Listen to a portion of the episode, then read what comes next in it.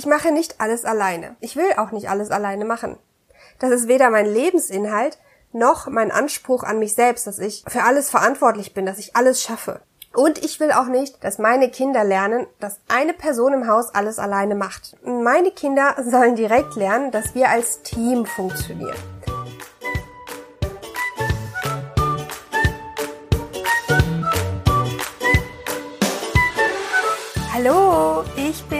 Diana Schima, Host dieser Show und heiße dich herzlich willkommen zum Mami schafft Ordnung Podcast, deinem Podcast für Tipps und Ideen, mit denen du deinen Haushalt schneller und leichter wuppst. So bleibt viel mehr Zeit für deine Familie und für dich selbst. Lass uns loslegen. Herzlich willkommen zu einer weiteren Podcast-Folge bei Mami schafft Ordnung. Ich freue mich, dass du auch heute wieder einschaltest zu einer ja etwas persönlicheren Folge. Seit äh, letztem Jahr helfe ich Müttern dabei, wieder Ordnung in ihren Haushalt und mehr Leichtigkeit in ihren Alltag zu bringen. Und ich werde dann oft gefragt, wie ich das denn eigentlich in meinem Haushalt mache, welche, Ding, welche Dinge ich täglich mache. Ich glaube, dass viele denken, dass bei Ordnungscoaches gar kein Chaos mehr herrscht. Gleich vorweg, dem ist nicht so. Ich bin selbst Mama von zwei kleinen Kindern. Mein Sohn ist vier, meine Tochter zehn Monate alt. Und ich habe da die gleichen Herausforderungen zu meistern wie jede andere Mutter mit kleinen Kindern. Aber über die Zeit habe ich mir so einige, ja, Basic-Sachen angeeignet. Einige Kniffe im Haushalt, die ich täglich oder fast täglich mache, damit es uns gut geht und damit es einigermaßen rund läuft bei uns.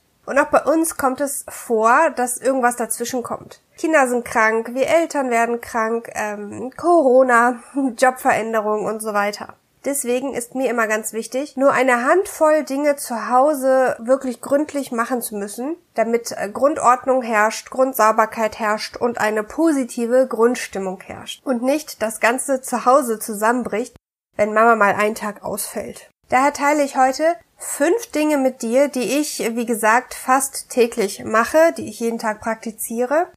Dazu gehören meine Routinen und Gewohnheiten, das tägliche Entrümpeln gewisser Ecken, aber auch äh, einiges im Bereich Mindset. Ich habe immer das Gefühl, eine Art Disclaimer an den Anfang einer Episode packen zu müssen, und in dieser eher persönlichen Episode noch mehr als sonst. Deswegen folgendes. Was ich heute erzähle, passt so in mein Familienleben. Das sind Dinge, die ich über die Zeit gelernt, ausprobiert und verändert habe. Das, was ich hier heute also über meinen Haushalt berichte, mag vielleicht nicht ganz zu deinem Haushalt passen, weil du mehr oder weniger Kinder hast als ich. Vielleicht hast du eine kleinere oder eine größere Wohnung als ich. Oder du arbeitest Vollzeit außerhalb. Ich arbeite zurzeit zu Hause. Vielleicht hast du Schulkinder, die einen ganz anderen Rhythmus haben. Du musst ihnen bei den Hausaufgaben helfen oder Mama-Taxi spielen. Ich habe eben ganz andere Aufgaben als du in diesem Fall.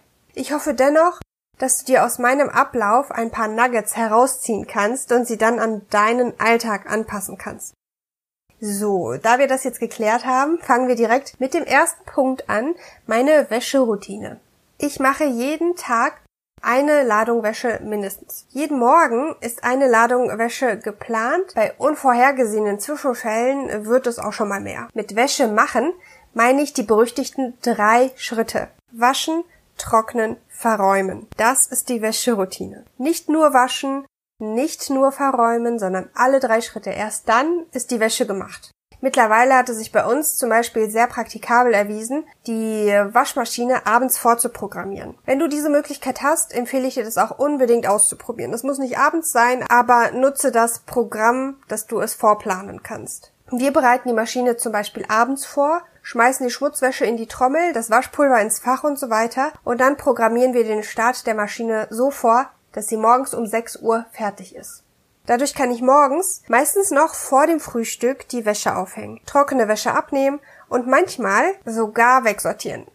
Manchmal klappt es auch immer irgendwie zwischendurch, aber ja, es gibt Tage, da klappt es halt vorher und erst danach startet der Rest meiner Morgenroutine. Früher habe ich einfach Wäsche gewaschen, wie sie anfiel. Dadurch hatte ich richtig viele Wäschekörbe zum Wegsortieren und kam einfach nicht hinterher. Oder es kam immer irgendwas dazwischen und die Wäsche lag ewig in der Maschine. Durch die feste Routine klappt es jetzt viel besser. Ich weiß inzwischen, wie viel Zeit ich auch für das Weglegen brauche und kann die anderen Aufgaben entsprechend danach ausrichten. Wenn du deine Maschine nicht programmieren kannst oder die Wäsche zwischendurch anmachst, setze dir einen Timer oder eine Erinnerung ins Handy, damit dir das eben nicht passiert, dass die Wäsche über Nacht vergessen wird. Was du sonst noch machen kannst, tracke deine Zeit. Tracke, also nachverfolge, notiere dir zum Beispiel, wie lange es wirklich dauert, eine Ladung Wäsche aufzuhängen, die Ladung Wäsche abzunehmen und die Ladung Wäsche in den Schrank wegzusortieren. Du wirst überrascht sein, wie schnell das geht, wenn du nur eine Ladung hast, anstelle die ganze Woche zu waschen. Und wenn es so schnell geht, dann meckerst du vielleicht sogar viel weniger darüber, dass du keinen Bock drauf hast und keine Zeit hast, die Wäsche wegzusortieren und tust es einfach mal eben, wenn es fünf bis zehn Minuten dauert. Und Wäsche war immer etwas, was ich gehasst habe. Es war mein Frog, die Aufgabe, die ich jeden Morgen oder jedes Mal prokrastiniert habe, bis sich alles aufgetürmt hat. Vielleicht kennst du den Spruch Eat the Frog das heißt, mache die verhassteste Aufgabe zuerst. Dann hast du ein Erfolgserlebnis und alles andere ist viel leichter. Und so ist es bei mir mit der Wäsche. Wenn ich diesen Frosch bereits am Morgen erledigt habe, fühlt sich der Rest des Tages einfach so gut an. Ich fühle mich, ja, wie Supermom. Wenn ich die Wäsche schaffe, kann mich nichts mehr aufhalten. Noch kurzer Einschub, wenn du eher der Typ bist, der am Wochenende lieber alles auf einmal wäscht, dann mach das bitte weiterhin. Ich teile nur mit, wie es bei uns am besten funktioniert und warum die andere Version bei uns nicht funktioniert hat.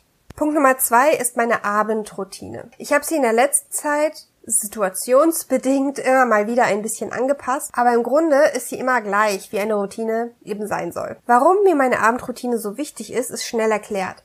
Der nächste Morgen ist dadurch viel entspannter. Viele Dinge sind für den Start in den nächsten Tag bereits vorbereitet, sodass wir als Familie am Morgen gar nicht in Stress und viel weniger in Zeitdruck geraten. Früher war das deutlich anders. Ich war die meiste Zeit meines Lebens tatsächlich ein eher unpünktlicher Mensch. Nicht unbedingt, weil ich die Zeit vergessen habe, ich wusste, wann was geplant ist, aber ich war total unvorbereitet. Und fünf Minuten bevor es losging, bevor ich losfahren musste, fiel mir noch irgendwas ein, was ich vergessen habe, was noch gemacht werden muss, was ich noch mitnehmen will, welchen Bus oder Zug ich nehmen muss, welche Route ich fahren muss, wie lange die Fahrt dauert und so weiter. Und das ging tatsächlich auch lange so weiter. Seit wir jetzt aber mit der Abendroutine die wesentlichen Dinge für den nächsten Tag vorbereiten oder zumindest so weit im Kopf haben, dass wir wissen, was, wann, wo und mit wem ansteht, ist es deutlich besser geworden. Einen Punkt habe ich ja zum Beispiel schon genannt. Die Wäsche ist bereits abends programmiert. Ich weiß, dass mir 15 Minuten morgens reichen, um Wäsche abzunehmen und in den Schrank zu tun. Kurzer Hinweis, ich bügele zum Beispiel nicht. Niemals. Deswegen spare ich mir diese Zeit schon mal ein. Ein weiterer Punkt der Routine abends ist zum Beispiel die Küche aufzuräumen. Spülmaschine schon mal anzumachen, sodass ich morgens sauberes Geschirr habe und nicht erst noch meine Kaffeetasse spülen muss. Das Brot wird aus der Gefriertruhe geholt, um über Nacht aufzutauen. Generell wird eingefrorenes Essen schon abends rausgeholt, damit es zum Beispiel im Kühlschrank auftauen kann. Meine Kleidung lege ich bereits abends bereit, sodass ich morgens mich nicht mehr entscheiden muss, was ich anziehe. Oder vielleicht nach einer Sache suche, die vielleicht in der Wäsche ist. Unsere Taschen werden bereits für den nächsten Tag gepackt. Ja, und gestaubsaugt wird meistens auch abends, also gehört zur Routine, wenn nichts dazwischen kommt, wenn alles aufgeräumt ist. Das ist dann eigentlich auch nicht mehr viel, weil über den Tag unser Staubsaugerroboter regelmäßig äh, gute Arbeit leistet. Und unsere To-Dos für den nächsten Tag gehen mein Mann und ich abends gemeinsam durch. So haben wir einen groben Zeitplan und wissen, was zu tun ist. Und das Putzen wird morgens nicht mehr gemacht. Nicht mehr viel. Punkt Nummer drei sind die täglichen Hotspots, die ich beseitige. Was sind Hotspots? Diesen Begriff habe ich im Fly Lady System kennengelernt und das sind einfach Gerümpelbereiche. Bereiche, die anderes Gerümpel gerne anziehen. Orte in deinem Zuhause, die Krempel und Kram anziehen. Oft ist es der Esstisch, weil dort erstmal alles abgelegt wird. Oder die Fensterbank. Oder der Schuhschrank, der im Flur steht und immer als erstes anvisiert wird mit Briefen, Schlüsseln, Verpackungen, einfach alles, was man erstmal da ablegen kann. Und bei Hotspots ist das so, sobald da eine Sache liegt, kommt die nächste, kommt der nächste Kassenbon, kommt der nächste Brief, der nächste Schlüssel. Und so sammelt es sich zu kleinen Bergen an. Der Trick ist jetzt, sie gar nicht erst groß anwachsen zu lassen. Jeder hat solche Bereiche, auch ich. Zum einen erledige ich das oft in meiner Abendroutine. Ich drehe dann einfach noch mal eine Runde durch die Wohnung, wo ich sowieso gerade lang gehe und schaue mir die Bereiche an. Ich kenne sie ja inzwischen. Gleichzeitig arbeite ich aber aktuell noch sehr hart an mir, solche Dinge sofort wegzuschmeißen, sofort wegzutun. Vielleicht kennst du das ja. Du kommst rein, öffnest die Post, den aufgerissenen Briefumschlag legst du erstmal auf den Tisch, um den Brief zu lesen. Und zack, die erste Hotspot-Basis ist da.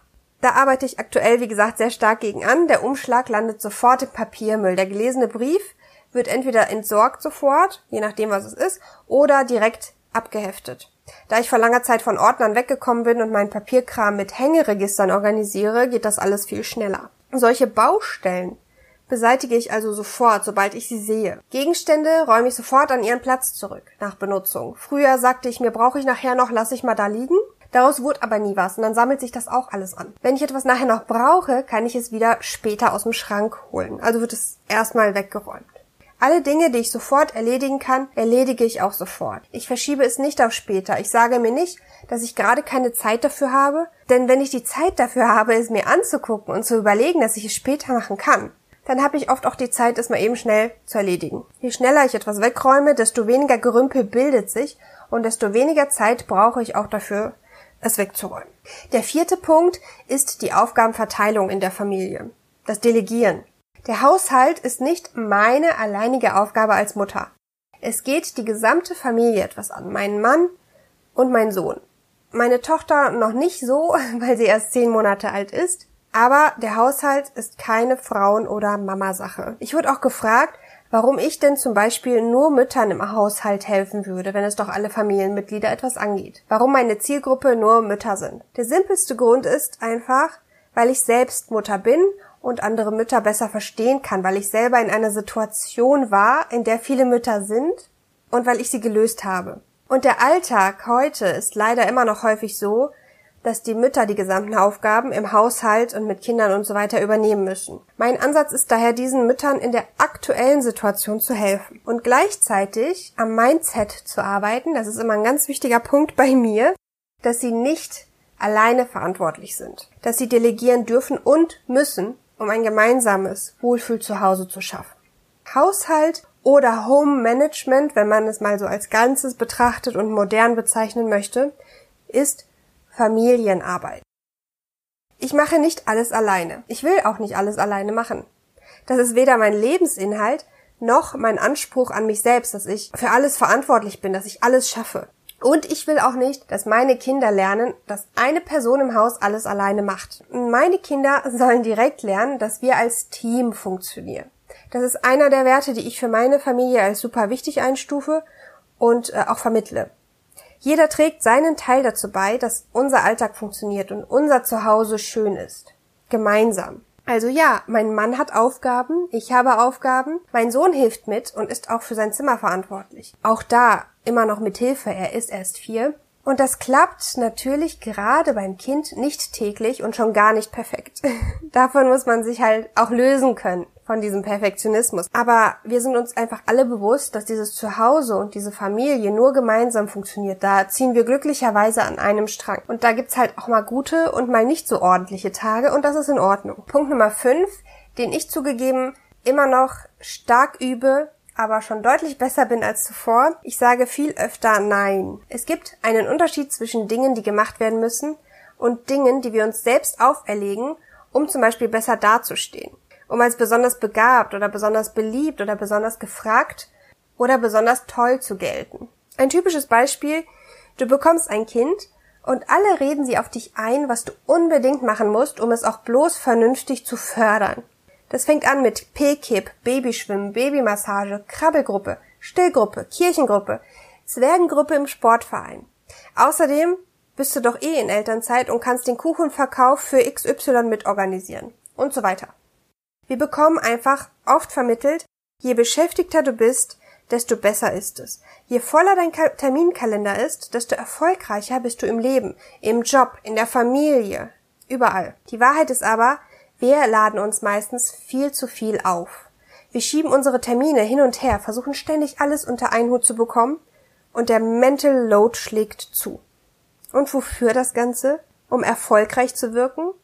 Denn mehr ist es nicht. Wirklich erfolgreich bist du nicht, wenn du nur damit beschäftigt bist, beschäftigt zu sein. Also sage ich nein. Ich mache nicht fünf verschiedene Babykurse gleichzeitig. Mein Sohn ist auch nicht in fünf verschiedenen Sportvereinen angemeldet. Wenn in der Kita bestimmte Aktivitäten anstehen und es eben Aufgaben gibt, die gemacht werden müssen, dann plane ich das natürlich mit ein. Und zu solchen Dingen sage ich natürlich auch Ja. Das sind dann auch Dinge, auf die ich mich voll konzentrieren kann und auch will. Dinge, die ich ernst nehme und hinter denen ich voll und ganz stehe. Mein Ja ist dann ein Ja aus vollem Herzen. Anstatt ein Ja mache ich, weil ich jetzt gerade verlegen bin und mich nicht traue, Nein zu sagen.